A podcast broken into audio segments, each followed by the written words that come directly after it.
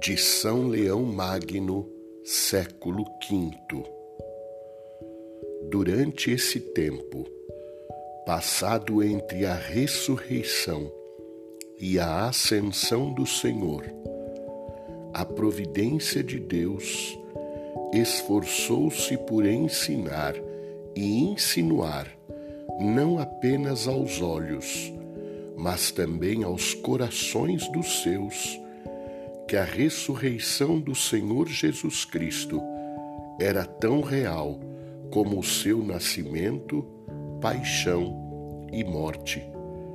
Os santos apóstolos e todos os discípulos ficaram muito perturbados com a tragédia da cruz e hesitavam em acreditar na ressurreição.